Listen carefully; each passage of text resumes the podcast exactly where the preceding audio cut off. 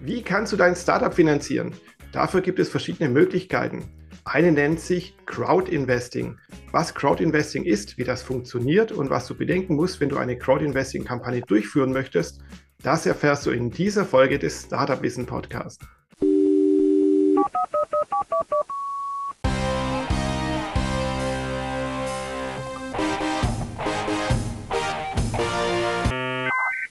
Und herzlich willkommen zum Startup Wissen Podcast. Mein Name ist Jürgen Kroder, mein heutiger Gast ist der Johannes Ransch und ich freue mich sehr, dass er dabei ist. Johannes, super, vielen Dank, dass du vors Mikro geschafft hast. Bitte stell dich doch gleich mal vor, wer bist du denn eigentlich und was machst du so? Hallo Jürgen, vielen Dank für die Einladung. Ähm, und hallo erstmal in die, in, in die Runde. Mein Name ist Johannes Ranscht. Ich bin der Geschäftsführer der OneCrowd und ja, wir machen ähm, Crowd Investing. Also wir helfen Unternehmen, ähm, eine Finanzierung über die Crowd äh, auf die Beine zu stellen. Ja, super. Vielen Dank für die Vorstellung. Und du bist ja auch gleich ins Thema rein. Crowd Investing. Ich denke mal, den Begriff Crowdfunding kennen viele Leute da draußen, ist unter anderem bekannt geworden durch die Plattform Kickstarter. Du redest aber nun vom Crowd Investing und das ist ja auch das Thema der heutigen Podcast-Folge. Was ist denn Crowdinvesting genau und was unterscheidet es zum Crowdfunding? Ähm, Crowdfunding, ähm, muss man ähm, sagen, ist die, das Finanzieren von Projekten oder auch von äh, Produkten teilweise auch. und da geht es mehr um das Vorfinanzieren dieser. beim Crowdinvesting, in dem, was wir machen, geht es um, wie der Name schon sagt, um Investitionen. Das heißt, die Crowd investiert in ein Unternehmen, ähm, auf verschiedenen Wegen ähm, kann man das machen und unterstützt das Unternehmen sozusagen ähm, ja in der, ich sag mal, in, in unterschiedlichen Phasen, meist in, in sehr, sehr frühen Phasen. Ah ja, okay. Ja, Crowdinvesting wird oft auch Schwarmfinanzierung genannt, so, naja, die deutsche Übersetzung dafür. Ob das so passt oder nicht, das sei mal dahingestellt. Und genau wie du sagst, der Unterschied zum Crowdfunding, ich muss mir selbst überlegen, dass ich nicht durcheinander komme mit den Begriffen gerade eben. Crowdfunding ist ja so, da gibt es ja eben zum Beispiel auf Kickstarter dann Projekte oder Produkte, die angepriesen werden, irgendwelche Gadgets oder Computerspiele, wie auch immer. Und da kann jeder einen kleinen Betrag dazu geben. Und dann am Schluss, wenn das Produkt oder Projekt fertiggestellt wird, was nicht immer klar ist, dann erhält man das Produkt, zum Beispiel dieses Spiel oder das technische Gadget. Beim Crowdinvesting investiert man sein Geld in ein Startup zum Beispiel. Wie viel muss man da denn investieren, wenn man dann Investor werden will? Ähm, wir haben das Mindestinvestmentvolumen ähm, in Höhe von 250 Euro. Das ist das kleinste Ticket, was man sozusagen machen kann, einfach ähm, vor dem Hintergrund der, der ganzen Abwicklung, die, weil es sind ja am Ende relativ viele Leute, die in ein Unternehmen investieren. Und ähm, das maximale, die maximale ähm, Summe ist äh, oder sind 25.000 Euro, die man investieren kann. Ähm, wir empfehlen aber ähm, schon, dass man eher kleinere Tickets macht in mehrere Unternehmen, denn ähm, gerade bei Startups in Frühphasenfinanzierung ist das Risiko doch sehr hoch. Ah, okay, also bis zu 25.000 Euro. Wow, ist eine ganz schöne Summe. Mhm. Das heißt, und da, da, wirst du dich umschauen, Jürgen, wenn ich mal aus dem Nähkästchen plaudere. Also es gibt da einige, die machen regelmäßig 25.000 äh, Euro Tickets. Also Okay. Das ist schon nicht schlecht. Das scheint sich dann auch wohl zu lohnen. Ähm, wie ist das eigentlich, wenn ich da jetzt mein Geld gebe, ob es 250 Euro sind oder 200, äh, nee, 25.000 Euro, nicht 250.000 Euro? Ähm, ist das irgendwie abgesichert oder kann das Geld dann einfach futsch sein, wenn das Startup zum Beispiel scheitert? Also das äh, ist es nie, auf keinen Fall abgesichert. Das äh, muss man ganz deutlich sagen. Das ist ein Investment in ein Unternehmen. Deswegen sollte man sich die Kampagne, die wir zu jedem Unternehmen zeigen, auch sehr, sehr genau anschauen. Und man sollte dort auch ganz genau ähm, hinschauen, hat das Geschäftsmodell ähm, oder steht man hinter dem Geschäftsmodell, ähm, wie, wie, ähm, wie stark sind die Gründer dort ähm, involviert. Und am Ende muss man sagen, es ist ein Risikoinvestment. Ähm, wir haben knapp 30 Prozent Insolvenzen bei uns im äh, kompletten Portfolio. Aber, und das ist ganz, ganz wichtig, wir haben ähm, darüber hinaus aber auch solche Hochkaräter, dass wir durchschnittlich eine Rendite von knapp 16 Prozent per anno, das heißt also ähm, ähm, rückwirkend, also C-Ager, ähm, dass man dieses sozusagen ähm, trotzdem erreicht. Und das ist ähnlich wie ähm, bei Venture Capital Finanzierung. Da ähm, setzt man ja auch auf zehn Pferde und am Ende kommt eins halt äh, ähm, ja, als Sieger ins Ziel.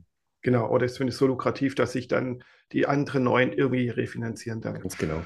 Genau, du hast ja gerade schon gesagt, Rendite. Ist das denn eine Grundvoraussetzung, bevor ein Startup bei so einer Crowd-Investing-Sache mitmacht, dass man sagt, hier, ihr müsst mindestens den Investoren 5%, 10% oder x Prozent versprechen?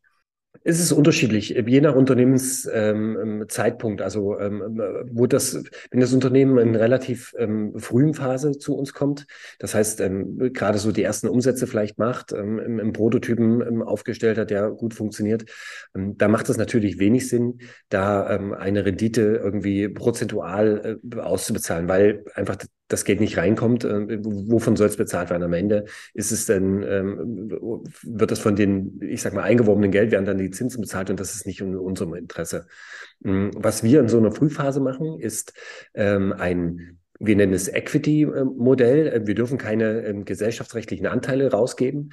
Aber was wir machen oder was wir geschafft haben, ist, ähm, wir haben einen Vertrag so strukturiert, dass der diese Verhältnisse ähm, bestmöglich nachbildet. Und ähm, das ist eigentlich das Modell der Stunde, das wir nennen das Seed Investment ähm, für die ersten, ähm, ich sag mal, für die ersten Meter eines ähm, Unternehmens.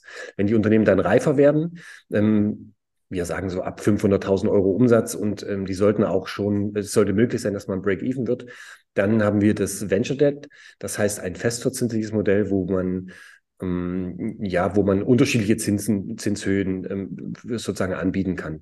Wir sehen momentan schon relativ hohe Zinsen, ähm, auch was natürlich mit der Inflation, was auch mit, generell mit den Zins, äh, Zinswerten der Zentralbanken zu, zu, tun hat, so dass man schon irgendwo zwischen sechs und neun Prozent an Verzinsung da rechnen muss. Ah ja, interessant. Aber du hast es ja gerade eben so angedeutet, man erhält keine Firmenanteile an diesem Startup sondern dann hat dann so fiktive Rechte an diesem Startup oder wie muss ich das verstehen? Und dann muss ich dafür mindestens ein, zwei, drei Jahre drin bleiben, damit ich meine jährliche Rendite bekomme oder wie ist das? Das ist in der Tat so. Man, ähm, also Jürgen, genauso wie, wie du es gerade gesagt hast, ähm, man ist quasi virtuell ähm, an der Entwicklung des Unternehmens beteiligt. Das heißt, man bekommt ähm, Anteile, wenn ich es jetzt mal so sagen kann, wirtschaftliche Anteile am, ähm, am Gewinn, am jährlichen Gewinn oder auch am Exit-Erlös, wenn es zu einem Exit kommt. Und das dauert meistens eine Weile. Also zwei Jahre sind da fast noch zu wenig. Ähm, wir haben eine Mindestlaufzeit von fünf Jahren auf die Verträge und ähm, es, die sind theoretisch nach hinten, äh, hinten heraus offen. Das heißt, es dauert schon mindestens diese fünf Jahre, beziehungsweise ähm, meistens sind die Exits auch danach eigentlich zu finden. Hm, okay, das heißt, ich muss mindestens fünf Jahre mein Kapital binden. Richtig. Und dann kann ich sagen, ich möchte verlängern oder wie auch immer. Oder ich lasse es mir auszahlen. Und dann kriege ich jährlich eine Abrechnung, dass äh, Startup X hat dann äh, Y Rendite erzielt oder auch Minus erwirtschaftet. Wie ist es denn damit? Ist dann, äh, ja, werde ich auch bei Verlusten irgendwie mit so rangezogen oder kriege ich halt einfach dann keine Rendite? Also ist es dann 0% Rendite. Mhm. Also glücklicherweise ähm, wirst du bei Ver Verlusten nur bis zu deinem eingesetzten Kapital sozusagen ähm, äh, rangezogen. Das heißt, ähm, die Rendite kann natürlich auf Null fallen oder das, ähm, der Verlust kann sozusagen 100 Prozent sein. Ähm, das kann passieren, aber ähm, ähm, man muss, hat keine Nachschusspflicht, wie es äh, normalerweise Gesellschafter im, im, im, in, in so einer Situation vielleicht haben. Ähm, nichtsdestotrotz schauen wir ganz genau hin, welche Unternehmen wir für ein Crowdfunding auf unserer Plattform zulassen, dass man dieses Risiko schon von vornherein ähm, bestmöglich minimiert. Ähm, man, vielleicht nochmal ein, eine kurze Sache zu den, zu den Laufzeiten, weil äh, fünf Jahre wirklich ja gerade in den aktuellen Zeiten ein relativ langer Zeitraum ist, ähm, wo man sich bindet ähm, mit dem Kapital. Mm, es bedeutet im Umkehrschluss aber ähm, auch, dass das Unternehmen, und das ist ja auch die andere Seite der Medaille, das Unternehmen braucht halt auch einen gewissen Horizont, ähm, wo das mit dem Kapital sozusagen handeln kann. Und ähm, auch das ist halt wichtig, dass man das nicht vergisst, dass man die Seite halt auch mit betrachtet. So dass wir eigentlich als Seedmatch, als Plattform ähm, eher so die, wir sehen uns eher als äh, Vermittler äh, zwischen den beiden. Das heißt, äh, wir versuchen da schon die Waage zu halten, dass beide Seiten bestmöglich versorgt werden. Mhm, genau. Ähm, Finde ich auch gut, dass so ein bisschen an das Nachhaltige gedacht wird und nicht immer so wie bei Aktiengesellschaften von Quartal zu Quartal und da muss dann ein großer Gewinn rausspringen. Du hast kurz mal reinfließen lassen, wir als Seed Match. Ich glaube, das kam am Anfang beim Intro nicht rüber, dass OneCrowd, eure Plattform, ja verschiedene Funding-Plattformen vereint. Richtig? Richtig, das habe ich vielleicht äh, bei, der, bei der Einführung ähm, vergessen, weil wir hier im Startup-Blog sind, aber in der Tat hat die OneCrowd drei Plattformen. Ähm, Seedmatch ist ähm, die älteste und erste, mit der wir gestartet sind für Unternehmen, ähm, hauptsächlich für Startups und Wachstumsunternehmen. Dann haben wir 2013 ähm, ähm, die zweite Plattform gegründet, das war Econiers. Auf Econiers finanzieren wir nachhaltige Geschäftsmodelle und Solarprojekte. Und die dritte Plattform wurde dann 2015 gegründet, das ist Mezzini, wo wir uns vorrangig auf Immobilienfinanzierung spezialisieren.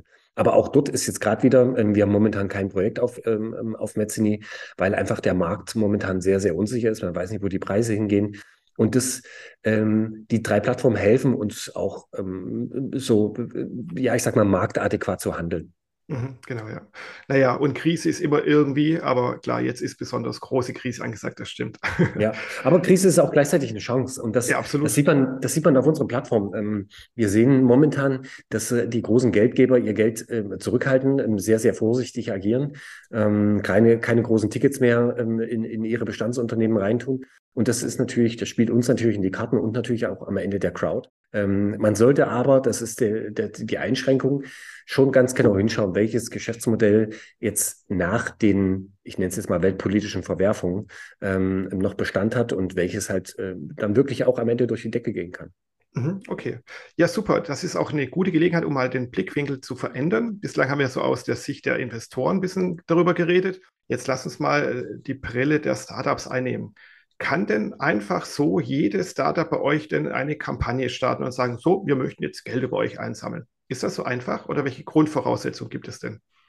Also die Grundvoraussetzung ist natürlich, dass es eine Kapitalgesellschaft ist, also, also eine GmbH, eine UG, eine Aktiengesellschaft oder ähm, alle Kapitalgesellschaften grundsätzlich sind möglich. Und dann ist die, die größte Hürde eigentlich an unserem ähm, Deal Manager vorbeizukommen. Das heißt, ähm, wir haben einen relativ stringenten Auswahlprozess. Ähm, der ist äh, standardisiert, beginnt mit dem Pitch Deck ähm, und endet mit dem persönlichen Gespräch. Aber äh, wenn, ich sag mal, rein vom Geschäftsmodell macht es keinen Unterschied. Wir finanzieren grundsätzlich alle Bereiche, ähm, sofern sie ähm, nicht gegen unsere ähm, Regulatorien ähm, verstoßen. Und ähm, auch von der Unternehmensreife ist alles eigentlich vom Prototypen bis zum, ich sag mal, Millionenumsatzunternehmen ähm, überhaupt kein Problem. Ah, okay, das heißt, den Begriff Startup fasst ja auch ein bisschen weiter. Das könnte eigentlich schon so, naja, kurz vor Scale-up dann quasi sein. Mhm. Das größte Unternehmen, glaube ich, was wir, also rein umsatzseitig, was wir finanziert haben, war ähm, die Firma Vegans. Ähm, die ähm, hatten damals einen mittleren zweistelligen Millionenumsatz. Und ähm, das hat sehr gut funktioniert. Das muss man sagen, Jürgen, vielleicht nochmal ganz als Anekdote oder als An, ähm, Anhang. Ähm, je reifer das Unternehmen ist, je, je geringer oder je niedriger ist natürlich auch das Risikogefühl dann im, zu diesem Unternehmen und desto besser performt natürlich eine, eine Kampagne. Das mhm. muss man ganz deutlich sagen. Also ähm, man, wir sehen ab und zu Gründer, die ohne große äh, Geschäftsidee ähm, eine Million Euro oder, oder fünf Millionen vielleicht gleich ähm, raisen wollen. Ähm, das ist, das funktioniert in so einer frühen Phase natürlich nicht. Genau, so dieser Größenwahnsinn, den man auch zum Beispiel in so Shows wie Höhle der Löwen und so sieht, ja. wo gleich dann alle ihr Konzept, ihr, ihr Unternehmen komplett überschätzen. Wie ist das bei euch? Kann ich da angeben, so das ist die Maximalsumme, die wir annehmen oder ist das alles offen? Ähm, und wie viel Geld kommt jetzt so in der Regel dann darüber, wenn ich äh, über euch zum Beispiel so eine Crowd-Investing-Plattform starte? Mm, grundsätzlich äh, unterhalten wir uns erstmal mit den Gründern, was deren Vorstellungen sind, was sie, ähm, wie viel Geld sie brauchen, ähm, was sie mit dem Geld machen möchten. Und dann ähm, wird gemeinsam evaluiert, ähm, wie man am besten zum Ziel kommt. Ähm, es gibt Gründer, die sagen, ähm, also, oder die, du hast ja nach der Summe gefragt, vielleicht das nochmal ganz kurz. Ähm, alles ab 300.000 Euro ähm, lässt sich finanzieren und nach oben ist man eigentlich, ja, ich sag mal, im Millionenbereich dann irgendwo gedeckelt. Aber das, das Limitierende ist meistens nicht die das Ziel, sondern das Limitierende sind die Investoren und diese Investoren zu finden.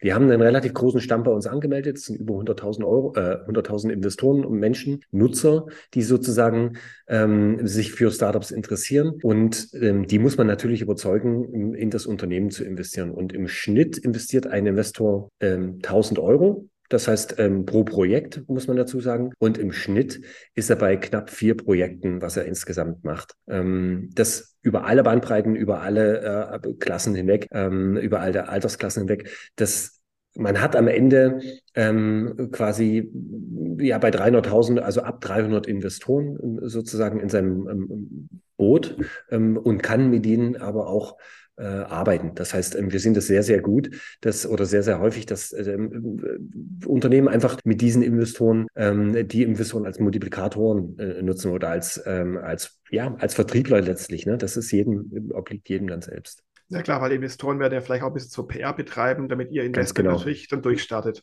Aber nochmal einen Schritt zurück. Ich, okay, jetzt haben wir das Finanzielle geklärt oder so grob ungefähr. Wenn man bei euch dann stattfinden will, muss man ja noch um so einen Kollegen herumkommen, hast du gerade eben gesagt. Und dann um Manager, genau. Die, genau. Und dann auf der Plattform muss man sich auch noch präsentieren. Ich habe gesehen, da gibt es oft einen Trailer, natürlich dann Erklärungstexte, Bilder, der Businessplan wird hochgeladen. Gibt es da sonst noch irgendwelche Anforderungen? Grundsätzlich ähm, ist das, läuft der Crowd-Investing-Kampagne ähm, immer ähnlich. Ne? Also es gibt ein Video, es gibt eine Investment-Story und es gibt die Legal Documents. Ähm, wo wir besonderen Wert drauf legen, ist die Transparenz des gesamten Geschäftsmodells. Ähm, das ist einerseits ähm, schon ein, ein Dilemma, weil wenn ein neuer Investor bei uns auf die Seite kommt, ist er meist überfordert von den ganzen Informationen. Wir haben in der Tat ein Video, wir haben eine, eine Übersicht, eine Zusammenfassung sozusagen und ähm, dann den ähm, vollen Businessplan, ähm, den wir mit Finanzplan, muss man dazu sagen, den wir auch absichtlich darstellen wollen. Und weil eben jeder Investor sich selber seine, seine Due Diligence beziehungsweise seine, seinen Eindruck halt verschaffen sollte. Da wird nichts verheimlicht ähm, bei diesen Unterlagen. Im Gegenteil, wir ermutigen die Gründer auch wirklich ähm, ähm Details da teilweise zu nennen, weil es einfach wichtige Informationen sind. Jetzt aber keine Angst, äh, diese ganzen Daten, das Video und auch was gehört in die Businessplan rein und was, äh, was braucht man an, ähm, an Dokumenten für die BaFin und so weiter und so fort. Ähm, das, wir wissen, wir wissen, welche Dokumente das sind und ähm, wir haben eine Art Handbuch ähm, geschrieben. Das ist ein PDF, das ist knapp 40 Seiten lang. Ähm, das stellen wir auch jedem Unternehmen, die sozusagen, äh, mit dem wir eine Finanzierung machen möchten, zur Verfügung. Und wir stehen auch an jeder an jeder Stelle, an jeder Stufe des, des Vorbereitungsprozesses, des Kampagnenprozesses immer mit Rat und Tat zur Seite. Ja, sehr gut, genau. Das ist auch dann eben, geht sehr gut auf meine Frage ein, eben, dass es eben nicht so einfach mal geht, da irgendein Projekt hochzuladen, sondern man muss einfach viele Anforderungen erfüllen, damit es natürlich auch seriös ist. Immerhin geht es hier um Geld, also um Investoren. Genau, ich, man muss da vielleicht ähm, dazu sagen, wir merken ähm, über die Zeit hinweg, dass es extrem wichtig ist, dort ähm, einen, einen straffen Filter anzusetzen, ähm, weil nur erfolgreiche Unternehmen ähm, bringen uns halt auch am Ende weiter und jede Insolvenz ähm, wirft uns eigentlich ein, ein, ein Stück zurück. Ähm, auch wenn wir als Plattform unabhängig sind ne? und wie gesagt, äh, die Rolle habe ich vorhin ja beschrieben, in der Mitte zwischen Investor und ähm, Unternehmen stehen, ist es trotzdem extrem wichtig. Aber manchmal sehen wir, ähm, dass Unternehmen auch ähm, selber versuchen, ein Crowd Crowd-Investing aufzustellen. Da gibt es White-Label-Plattformen, ähm, also Plattformen, die man sozusagen für sich nutzen kann, ähm, rein die Technik halt nutzen kann. Wir raten aber sehr, sehr stark davon ab, meistens, und das ist die Erfahrung, hat, hat das äh, in der Vergangenheit halt gezeigt, ähm, meistens ist dort nur eine minimale Summe zu erreichen. Also es muss schon wirklich ein, ein extrem großes Netzwerk bereits bestehen, dass sich sowas dann lohnt. Genau, ihr seid eine Plattform und Plattformen haben ihre Daseinsberechtigung. Und wie ist das, wenn jetzt so eine Kampagne erschienen ist? Unterstützt ihr dann auch die Gründer damit, dann eben da PR dafür zu machen? Also klappert ihr quasi, damit Investoren reinkommen? Und, und oder muss es der Crowdfunding, äh, Crowdinvesting Geber, wie nennt man das eigentlich, der, der Crowd-Investor? Nee, der die Kampagne ja. startet, das Startup? Also ähm, wir, wir nennen das genau der Emittent, so nennen wir das. Also ja. der, der Herausgeber der, ähm, des jeweiligen Produkts. Der muss auch ähm, klappern, so wie du es genannt hast. Ne? Also wir sitzen da in einem Boot. Wir haben ähm, natürlich ein Marketing- und Kommunikationsteam bei uns. Ähm, das sind acht Leute, die sich quasi in der Funding-Vorbereitung ähm, damit auseinandersetzen, wie man das Produkt bzw. das Unternehmen halt bestmöglich verbreitet kommuniziert. Und gemeinsam, das heißt mit den Gründern oder mit den Verantwortlichen bei den Gründern, ähm, würden, machen wir dann eine Marketing- und Kommunikationskampagne und die kann unterschiedlich aussehen. Ne? Die kann ähm, nur eine, im, im, kleinen Rahmen halt laufen, weil das äh, Geschäftsmodell noch relativ früh ist, weil auch vielleicht nicht so viel Kapital momentan da ist. Ähm, die kann aber auch groß laufen, ähm, groß angelegte Marketing- und Werbeaktion. Das ist immer individuell ähm, und das wird mit den Gründern selber besprochen. Klar ist natürlich, eine Kampagne funktioniert besser, wenn die, äh, wenn die Aktion natürlich größer ist. Das ist logisch. Aber manchmal braucht man es gar nicht. Ne? Also ich sage mal, alle Tickets bis 500.000 Euro kriegen wir relativ gut so gestemmt. Ähm, ab 500 muss man eigentlich schon zwangsläufig über eine Marketingkampagne nachdenken. Okay, spannend. Und auch da unterstützt ihr Auch mal gleich eine genau. Zwischenfrage, die mir immer wieder so im Hinterkopf hin und her schwebt. Äh, ihr wollt ja auch ein bisschen Geld verdienen und ihr habt ja auch Personal, wie du gerade schon angedeutet hast. Wie ist das denn eigentlich? Zwackt ihr dann später von der Erfolgssumme was ab oder muss äh, das Startup dann eben was schon vorab abgeben oder jeder, der investiert, gibt eben x Prozent ab? Wie läuft das denn? Ähm, was wir nicht wollten, ist, dass Investoren ähm, die, die Investments hemmen. Deswegen ähm, ist es für den Investor komplett kostenlos.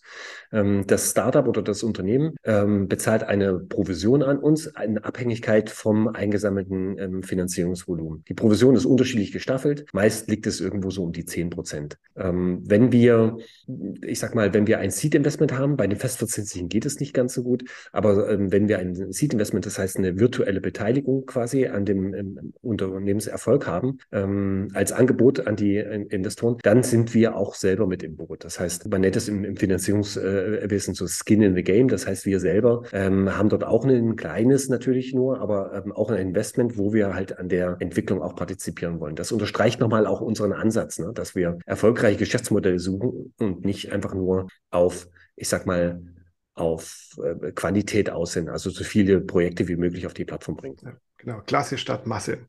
Genau. Du hast ja schon öfters mal so angedeutet, viel mit so Zahlen und betriebswirtschaftliche äh, Dingen. Wie ist das denn eigentlich für das Startup? Jetzt sagen wir mal, da kommt Geld rein, 500.000, eine Million, wie auch immer. Was muss denn das Startup noch bedenken? Es gibt an euch 10% ab. Muss man denn das Geld, das eingenommen wurde, nochmal speziell versteuern, angeben? Ist das Eigenkapital, Fremdkapital? Also da gibt es ja ganz viele Sachen, die natürlich wichtig sind, sodass man am Ende weiß, was bleibt denn wirklich von diesem Geld im Startup hängen? Ähm, das ist eine sehr gute Frage. Ähm, wenn, Jürgen, wenn du, ähm, wenn wir nächstes Jahr nochmal einen Podcast machen wollen, dann reden wir doch mal über Fremdkapital und Eigenkapital und wie es verbucht wird, weil dann, da, da kann man eine ganze Folge füllen, bin ich mir sicher. Das stimmt, ja. Aber ähm, wenn wir, also grundsätzlich muss die, ist die Provision natürlich das, das was abfließt. Ähm, wenn wir ähm, Wertpapiere, das heißt Aktien oder ähnliches ausgeben für reifere Unternehmen, muss man, gibt es noch Kanzleien, Rechtsanwaltskanzleien, die mitbezahlt werden müssen, ist aber normalerweise nicht der Fall. Versteuert werden muss das Geld nicht. Das Einzige, was wir machen müssen und, was sehr, sehr wichtig ist, ähm, es muss genau beschrieben werden, was mit dem Geld ähm, passiert. In den, in den letzten elf Jahren, wo wir das ähm, gemacht haben, ähm, kann ich dir sagen, habe ich, ich sag mal, einige äh, schwarze Schafe gesehen. Und das ähm, hat dazu geführt, dass die BaFin, also die Aufsichtsbehörde für ähm, Finanzdienstleistungen, ähm, auch ähm, sehr, sehr genau hinschaut und ähm, sukzessive die Regeln halt straffer gefasst hat. Und ähm, man muss heute, wenn man heute eine Kampagne startet, ganz genau beschreiben, also wirklich bis auf irgendwie 10.000 Euro genau, was mit dem Geld passiert. Und ähm, das ist, glaube ich, die größte Hürde eigentlich an dem Ganzen, weil man als Unternehmen, als Startup natürlich noch gar nicht so genau sagen kann, was ist eigentlich in einem halben Jahr? Brauche ich in einem halben Jahr irgendwie neue Produkte oder muss ich da eine Marketingkampagne investieren, weil ich keine Produkte mehr verkaufe? Und das ist ein, ein schwieriger Spagat. Ja, das stimmt. Das heißt, man muss auch vorab schon mal vieles durchspielen. Das heißt, wenn man jetzt sagt, boah, ich bräuchte vielleicht 100.000, naja, äh, die Zeiten kann sich, können sich verändern. Also lege ich noch einen Puffer oben drauf, brauche ich vielleicht 150.000, gebe ich mal an. Dann wollt ihr Geld, dann muss ich noch Aufwand äh, betreiben für Marketing, PR und Co. Das heißt, am Ende sollte man eigentlich 200.000 mindestens einsammeln, wenn man eigentlich theoretisch nur 100.000 braucht. Ist das so eine grobe das, Rechnung oder ist das zu hoch? Hm, ja, das kann man, kann man so direkt nicht sagen, weil ähm, 100.000 ist in der Tat viel zu wenig. Ne? Der ganze Aufwand, was drumherum ist, äh, macht es dann einfach nicht attraktiv. Also ist einfach nicht effizient. Alleine ähm, wenn ich jetzt mal sagen würde, nehmen wir mal das Beispiel bei 500.000. Ähm, wenn, wenn du 500.000 Euro brauchst, ähm, würden wir dir empfehlen, 550 ähm, zu raisen, dass man einfach noch ein bisschen Puffer oben drauf hat, ähm, dass das nicht, ähm, man muss das schon mit einpreisen, das ist schon richtig. Okay. Nochmal zu der Kampagne an sich. Wir haben ja schon einige Punkte angesprochen, die man vorab bedenken muss, die man währenddessen bedenken muss, zum Beispiel Marketing. Was gibt es denn sonst noch so, ich sag mal, die drei bis fünf Top-Tipps, die du jedem Startup mitgeben willst, das eine Crowd-Investing-Kampagne starten will? Was wird so gerne vergessen? Worauf muss man denn wirklich achten? Also der erste Tipp ist, ähm, wie soll man das am besten sagen? Also man darf keine Scham für diese Crowd-Kampagne haben. Wir haben selber erst ähm, Anfang des Jahres, ähm, Ende des ersten Quartals, haben wir selber unsere, ähm, wir haben eine eigene Kampagne gemacht. Wir haben uns selber sozusagen ähm, finanziert. Ähm, das ist sehr, sehr gut gelaufen. 1,3 Millionen haben wir innerhalb von weniger als zwölf Stunden eingesammelt. das hat auch nochmal äh, uns, in, in, ich sag mal, intern im Team ähm, äh, einen riesen Push gegeben, weil wir gemerkt haben, okay, es ist genau das Richtige, was wir hier machen. Und das war auch für das Team wichtig, ne? weil natürlich, äh, wenn man es einmal selber durchgespielt hat, dann weiß man auch ganz genau, äh, worauf man achten muss und äh, wie es halt wirklich funktioniert. Ne? Man kann das dreimal irgendwie am, am Reißbrett durchprobieren, aber wenn man es selber gemacht hat, ist was anderes. Jetzt ist aber die, der, du hast mich gefragt, die Tipps, ähm, habt keine Scham. Also wirklich, geht raus. Ähm, ich habe es auch gemacht. Ich habe ähm, mein ganzes LinkedIn-Netzwerk habe ich angeschrieben, habe die allen ähm, gebeten, die Kampagne weiter zu empfehlen, nicht zu investieren, ne? aber die Kampagne weiter zu empfehlen. Ähm, und dann kriegt man irgendwann ein Momentum, erzeugt man eine Welle. Und ähm, je höher diese Welle ist, desto besser ähm, funktioniert auch die Kampagne. Wir haben manchmal Gründer, die sagen, sie wollen es nicht ähm, kommunizieren, sie wollen, sie haben Scham, weil sie nach Geld in Anführungsstrichen ähm, betteln, aber das mhm. ist das ist das das falsche Mindset. Ne? Das ist wirklich nicht der Fall. Es gibt dort ähm, extreme ähm, und das ist auch wirklich so. Ne? Wir, wir nehmen kein Geschäftsmodell an, wo wir sagen, okay, das ist jetzt schon eigentlich nahe am Insolvenzgericht. Ähm, das, das, das machen wir nicht, ne? weil das nichts und niemandem was bringt. Aber geht nach draußen und kommuniziert über eure Kampagne. Nur so funktioniert sie wirklich richtig erfolgreich. Und das andere ist, einige unserer Unternehmen sind Wiederholungstäter. Auch ähm, Crowdfunding lässt sich hervorragend kombinieren. Und ähm, ich sage auch zu den Gründern, manchmal sitzt hier ein, ähm, sitzen Einzelgründer, ähm, die wir, ich sage mal, nur bedingt annehmen, wenn sie sich wirklich noch einen zweiten Partner irgendwo reinholen, ähm, weil je mehr Leute an einem Unternehmen arbeiten, desto höher ist die Wahrscheinlichkeit, dass es auch ähm, erfolgreich wird. Das heißt, ähm, Gründerteams von, am liebsten gefallen mir Gründerteams von zwei bis drei Leuten, ähm, weil die ähm, unterschiedliche Gebiete abdecken können und weil die wirklich dann die drei sozusagen an einem Strang ziehen. Das heißt, auch da ähm, sucht euch Verbündete ähm, und äh, versucht es nicht erst alles im Verborgenen zu machen und dann irgendwie mit einem großen Knall nach außen gleich raus ähm, und mit mit dem, ich sag mal, mit dem, mit der Flut schwimmen, so nach dem Motto. Und der dritte Punkt ist eigentlich für die Kampagne selber, seid authentisch. Weil das ist das, was zählt. Ähm, ich, ich gerade, und ich glaube, das ist im, im, Venture Capital Bereich ähnlich. Ähm, wir sehen, wir haben jede Woche mindestens ein Unternehmen bei uns zu Gast. Ähm, wie, dadurch lernt man über die Jahre hinweg, bekommt Menschenkenntnis. und im Bauchgefühl ist auch bei uns ein, ein ich sag mal, ein, auch ein Richtungsgeber. Ne? Also ein, ja. bei einem schlechten Bauchgefühl, ähm, ja, ich, weil die Leute nicht authentisch sind, ne? dann, dann, dann sind wir auch sehr, sehr zurückhaltend. Mhm. Ja, finde ich, sind sehr, sehr gute Tipps. Vielen Dank dafür. Und gibt es auch so einen Zeitpunkt, wo du rätst, jetzt solltet ihr mit der Kampagne starten oder nee, wartet lieber noch ein paar Monate? Das ist immer das Problem, Jürgen. Ähm, die, meistens kommen die Gründer zu uns, wenn, ähm, ich sag mal, äh, wenn der Karren schon mit einem Rad im Dreck steckt, ähm, wenn es schon fast zu spät ist. Und ähm, das Kampagnen funktionieren erfahrungsgemäß am besten, wenn man, wenn man auf dem Hoch ist. Das ist wie bei einem, wie, wie man mal einen Aktienkurschart betrachtet. Ne? Ähm, wenn der nur nach unten geht, dann hat da keiner Lust rein zu investieren. Und wenn der aber die ganze Zeit nach oben geht, dann äh, kann man, äh, kann man, wenn man es geschickt anstellt, einen Hype erzeugen. Ähm, und dann geht das Funding über, also durch die Decke und erfüllt halt alle ähm, oder übererfüllt alle Erwartungen. Genau. Also wirklich, wirklich bei einer, äh, bei einer Top-Entwicklung ähm, über ein Crowdfunding nachdenken, über die Finanzierung nachdenken und nicht erst, wenn, wenn die Hütte brennt. Genau, also man sollte nicht das Crowdfunding dazu nutzen, um seine Schulden zu bezahlen oder das Unternehmen gerade noch zu retten, sondern wenn man einfach ja aufstreben will und auch, auch wirklich aufstrebend ist, also skalierend ist, ja. Genau, das mit den Schulden funktioniert sowieso nicht. Da schiebt die BaFin ja schon einen Riegel vor. Okay, sehr gut.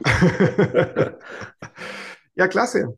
Johannes, vielen, vielen Dank für die vielen Tipps, für den Plausch, würde ich sagen. Und über das Thema, was ist Fremdkapital, Eigenkapital, da müssen wir wirklich drüber nachdenken, weil das äh, verbuchen wirklich manche Gründer gerne falsch oder durchdenken das auch falsch. Das ist für dich ein nützliches Thema, das werden wir mal aufgreifen. Mhm. Ich habe auch zu danken, Jürgen. Ähm, vielen Dank für das ähm, nette Gespräch und auch für die Einladung. Und ähm, wenn du äh, möchtest, äh, komme ich gerne wieder. Ja, gerne. Da quatschen wir einfach nochmal extra darüber. Und wenn, wer bis dahin up to date bleiben will, der mag doch bitte einfach hier den Podcast abonnieren. Das geht ja auf Apple Podcast, Google Podcast, Spotify, Deezer und vielen anderen Plattformen. Und natürlich gibt es auch noch den Startup Wissen Newsletter, den man abonnieren kann. Da wird man auch unter anderem über die neuesten Podcast-Folgen informiert, aber auch über viele tolle Ratgeber, die es auf startupwissen.biz gibt. So, und wer sich für eben Johannes äh, und sein ganzes Unternehmen interessiert, onecrowd.de ist die URL, wenn ich es richtig im Kopf habe. Und da kommt man dann auch zu euren, euren diversen Unterplattformen wie Seedmatch zum Beispiel und kann sich über das Thema Crowdinvesting noch mehr informieren, sei es als Startup, sei es als Investor. Dann vielen Dank. Ich danke allen äh, fürs Zuhören. Ich danke dir, Johannes, fürs Dabeisein und wünsche allen noch eine erfolgreiche Restwoche. Bis dann. Ciao, ciao.